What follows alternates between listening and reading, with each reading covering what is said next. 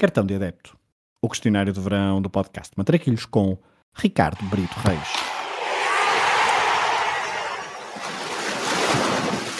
Olha a bolinha com creme, sem creme não engorda, só larga.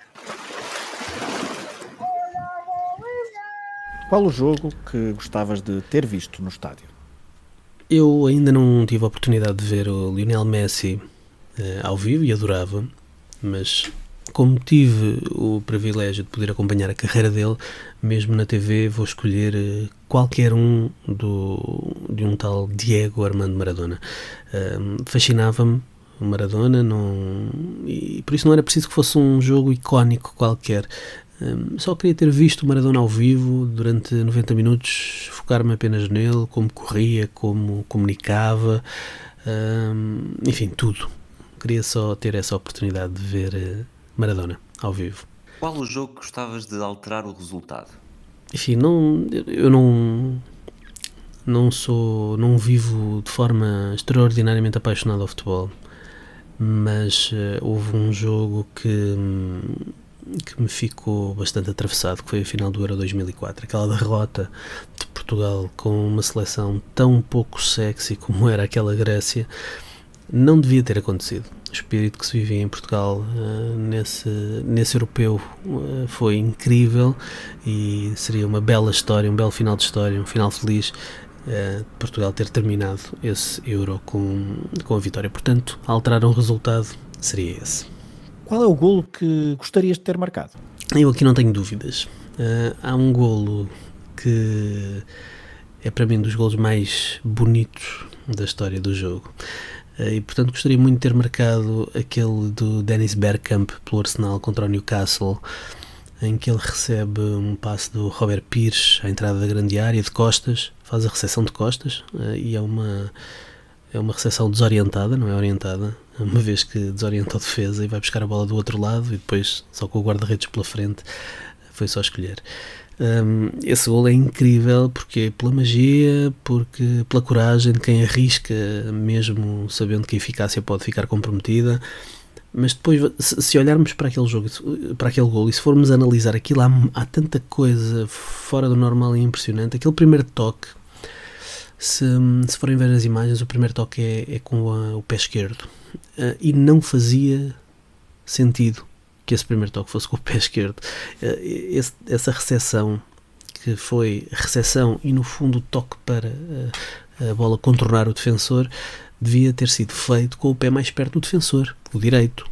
E por vários motivos. O direito era o que estava mais perto da bola, porque a bola vem daquele lado.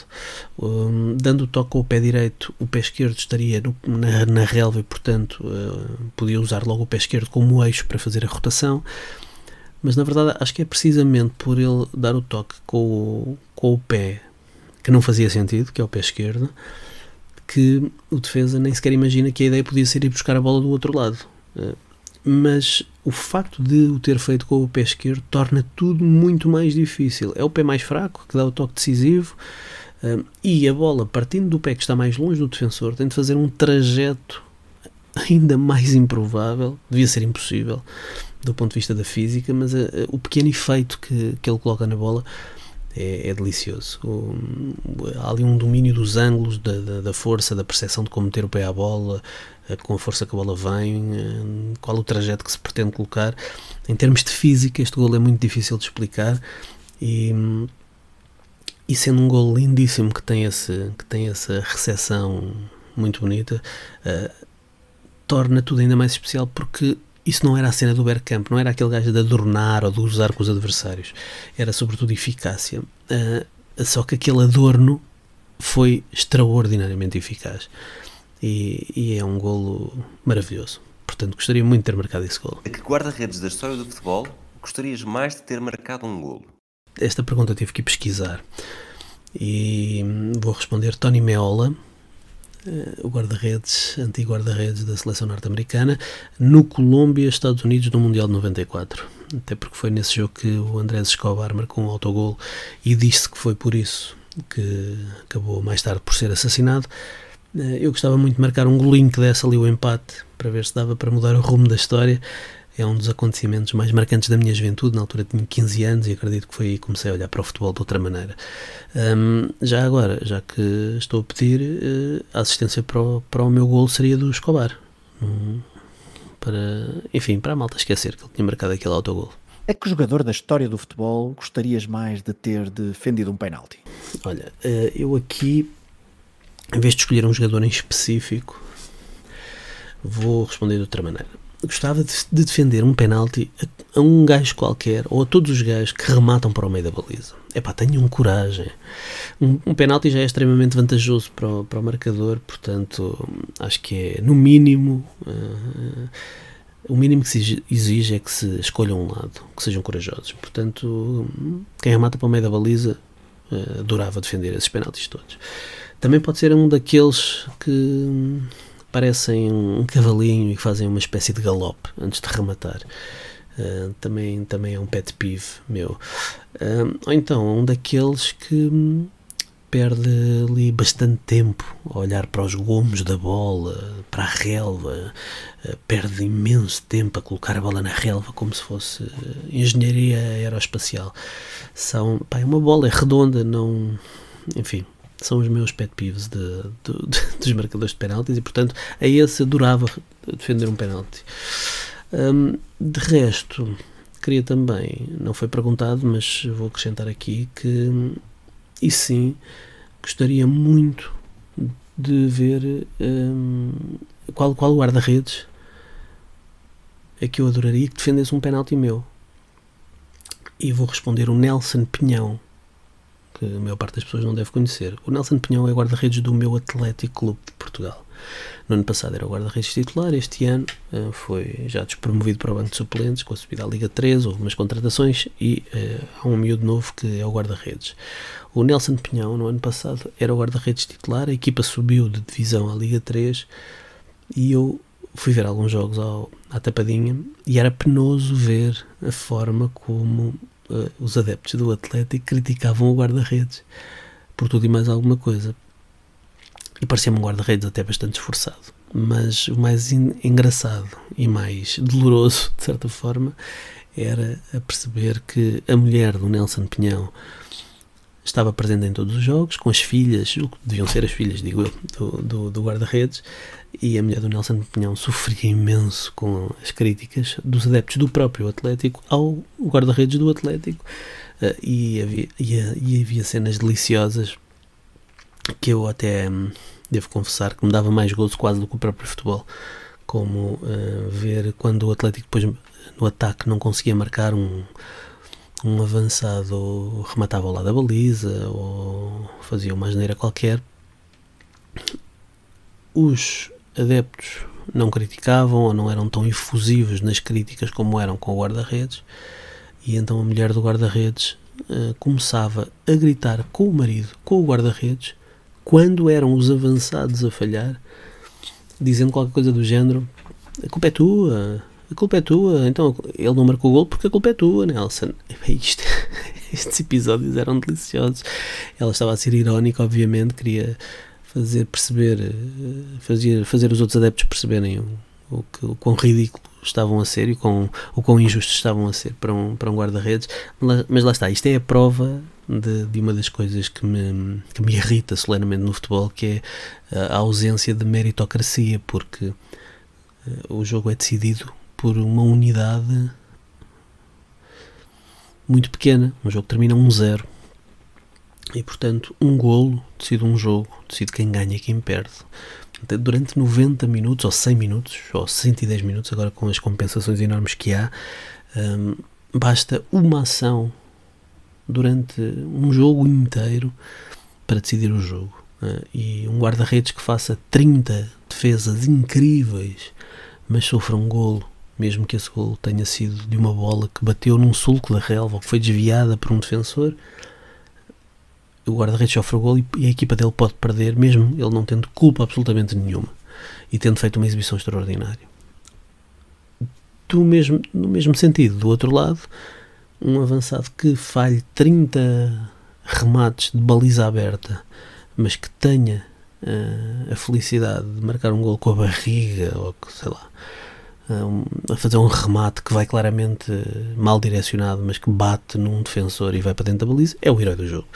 Portanto, esta pouca meritocracia do futebol é uma das coisas que me irrita um bocadinho no jogo e, e, e estas histórias com, com o guarda-redes do Atlético fazem-me sempre lembrar disso e por isso era, era um guarda-redes que eu adoraria que defendesse não só o meu penalti, mas todos os penaltis que ele tenha pela frente. Eu acho que ele merece um bocadinho de, de paz e a mulher dele também.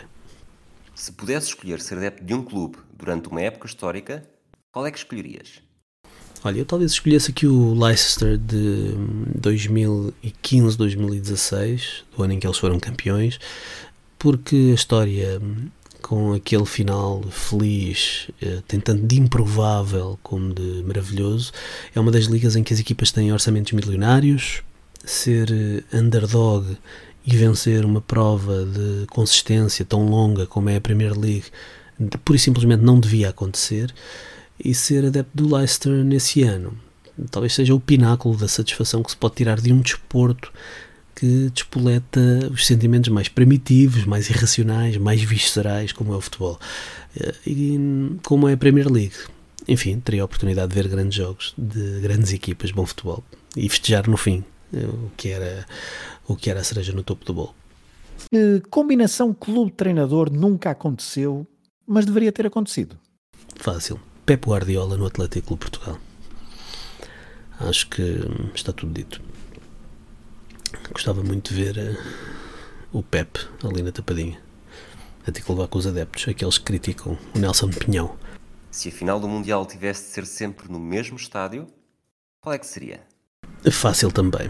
Uh, estádio da Tapadinha. Podia ir a pé, uma hora cinco minutos do estádio e portanto, final do Mundial e não ia ter problemas em estacionar. E sei, isto talvez seja o mais importante, sei onde é que é a porta secreta que dá acesso ao bar no intervalo. Porque eu joguei basquetebol no Atlético e portanto o bar é ali no pavilhão, faz a ligação entre o pavilhão e o estádio de futebol e eu sei ali de uns acessos especiais ao bar que, uh, enfim, uh, são muito são muito vantajosos. São, é, é, importante ter em dia de jogo. É importante ter. Portanto, final do Mundial, sempre no estádio da Tapadinha. Se tivesses de andar sempre com uma camisola de futebol vestida, qual equipamento que escolherias? Olha, o meu Atlético teve alguns equipamentos lindíssimos, mas também teve outros horrorosos. Uh, mas há uma equipa que, hum, que tem equipamentos que eu nunca consigo resistir, que é a Roma. Uh, adoro os equipamentos da Roma, a cor é linda e o carisma que aqueles equipamentos carregam depois de tantos anos a ver o Totti uh, com ela, uh, eu acho que há um sentimento especial à volta da, uma aura especial à volta daquela camisola e portanto uh, escolheria para usar todos os dias o equipamento da Roma. Até porque se é para usar todos os dias uh, preferia ver um, equip um, equipamento só com uma cor do que com um equipamento com listas uh, horizontais ou, ou, verticais se fosse o que fosse. Portanto eu acho que o equipamento da Roma quer em termos de de mais facilmente poder combinar com outras coisas, um, quer até pela, beleza cromática do, próprio equipamento, acho que, é, acho que é a escolha perfeita. Se tivesse de trocar de identidade com um jogador de futebol, do presente ou do passado, qual é que escolhias? Enfim, não, acho que não há ninguém assim que, que eu tivesse especial uh, inveja ou, ou, vontade de trocar de identidade, mas uh, teria que ser alguém do presente, já que ganham uns trocos valentes, mas também porque, porque jogam também numa era em que a medicina é mais avançada, em que é possível tratar do corpo e garantir um bom pós-carreira, e são coisas muito importantes. Uh, talvez escolhesse um Thierry Henry uh, por muitas razões. Uh, primeiro foi jogador do Caraças, e depois foi muito respeitado por todos. Tenho ideia de ter sempre sido muito respeitado por todos. Pareceu sempre ser leal ao jogo. hum, acho que também soube fazer a transição para o pós-carreira e porque alguém que levou a carreira muito a sério, sendo alguém que levou a carreira muito a sério, também parece que uh, aprecia muito a diversão fora do campo, gosta muito de se divertir e eu, eu gosto disso. Gosto disso, não serem obcecados com o jogo, levarem a coisa a sério, mas desligarem facilmente, desvalorizarem e, e curtirem um bocadinho a vida. Um, e, e, já agora mais uma razão, já, acho que já viu o Thierry Henry em vários jogos da NBA e portanto isso é um bónus obviamente, portanto se tivesse trocado de identidade teria que ser com alguém que fosse muitas vezes aos Estados Unidos ver, ver jogos da NBA. Qual o teu 5 ideal para um jogo no campo do bairro? Ora bem, eu não sei se, se a ideia aqui era eu escolher cinco jogadores ou se era eu incluir-me numa equipa com, com, com outros quatro. Eu vou adotar esta última hipótese e vou responder que uh, aquilo que eu queria era ter brinca, os chamados brinca na areia. Um, e, e, portanto, eu posso ir à baliza, ofereço-me para ir à baliza, uh, tal como era obrigado a fazer quando era miúdo. Aqui eu ofereço-me de bom grado, posso ir à baliza para desfrutar e vou escolher o Messi, o Ronaldinho Gaúcho, o Maradona. Portanto, estes três têm que estar. E depois vou acrescentar também a Megan Rapinoe, eh, não só pelo que joga, mas também para organizar a after party. Acho que é uma rapariga que é conhecida por dar boas festas eh, e ainda por cima com, com a probabilidade de irmos ver também um jogo da WNBA ou de, ou de ter muita gente ligada ao mundo do basquetebol nessa festa, portanto parece-me parece perfeito. O Ronaldinho Gaúcho fazia uh, umas caipirinhas e, e assava uh, uma e grelhava uma picanha uh, e e a Rapino organizava a festa eu acho que eu acho que era capaz de ser uma ideia engraçada. Quem é que escolhias para fazer dupla contigo numa partida de matraquilhos? Mais do que o jogo, mais do que o jogo de matraquilhos, eu acho que tinha que ser alguém que depois do jogo uh, fosse interessante para ir beber uns copos, beber uns tramosos e contar umas histórias. E portanto, se, sendo sendo que eu sou alguém que por defeito de profissão uh, faço muitas perguntas e esmiuço muito uh, quando tenho alguém que eu acho que, que quando estou com alguém que eu acho que pode ser interessante, tenho que escolher um Mourinho para esta para ser meu parceiro de matraquilhos. Jogávamos matrecos, uh, se calhar até um, ehm, podia ser ali em Setúbal uh, e depois ele levava-me a comer um choque frito e, e depois uh, como dizem os americanos, uh, pick the brain, picava-lhe ali, esmiuçava-lhe ali aquele cérebro para, para lhe sacar assim umas histórias e para, e para perceber um bocadinho como é que funciona aquela, aquela mente do, do José Mourinho. Que música relacionada com futebol escolhes para terminar este questionário do cartão de adepto? Bom, não, não há nenhuma música que eu associe a futebol que eu considere extraordinária. Lembro-me do Forza da Nelly Furtado, mas só pela ligação a Portugal, não é pela música em si. Um, eu até pensei trazer aqui algum cântico uh, insultuoso que tantas vezes ouvimos nos estádios, em vez de cânticos de apoio, para tentar explicar o quão ridículo é, é isso. Um, mas, mas esquece a ideia. Esquece a ideia. Quem, quem normalmente faz isso são uns acéfalos que não têm capacidade para somar um mais um e, portanto, não valia a pena estar aqui um, a desconstruir a, essa, essa ideia. Portanto, fui pesquisar algumas músicas uh, icónicas ligadas a futebol Uh, e não só não conhecia a maioria, confesso, como não gostei da maioria. Uh, mas descobri, não sei se isto é verdade, descobri que por causa de uma série de más prestações da Inglaterra em grandes competições de seleções, os Monty Python uh, fizeram uma adaptação do Always Look on the Bright Side of Life, do filme Life of Brian, que é um dos meus filmes favoritos e, portanto, até porque eu sou o primeiro a defender que é preciso não levar o futebol e isto do desporto muito a sério, vou escolher essa, essa versão adaptada um, do Always Look on the Bright Side of Life, que eu não cheguei a ouvir, mas só pela história acho que é a música perfeita para terminar este questionário. When you're in the World Cup and all your hopes are up and everybody wants your team to win and they go and let you down and come slinking back to town It's time for this daft song to begin. So, always look on the bright side of life. Cheer up. Next time. Always look on the bright side of life.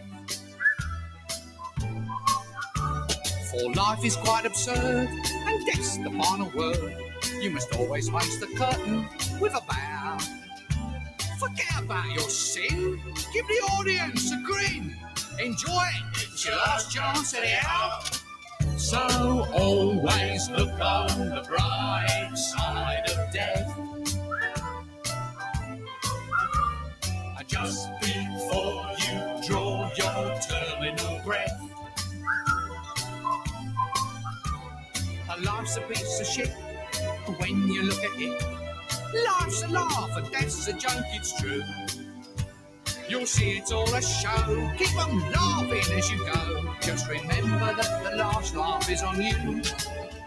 And always look on the bright side of life. Always look on the right side of life. Come on, cheer up. Always look on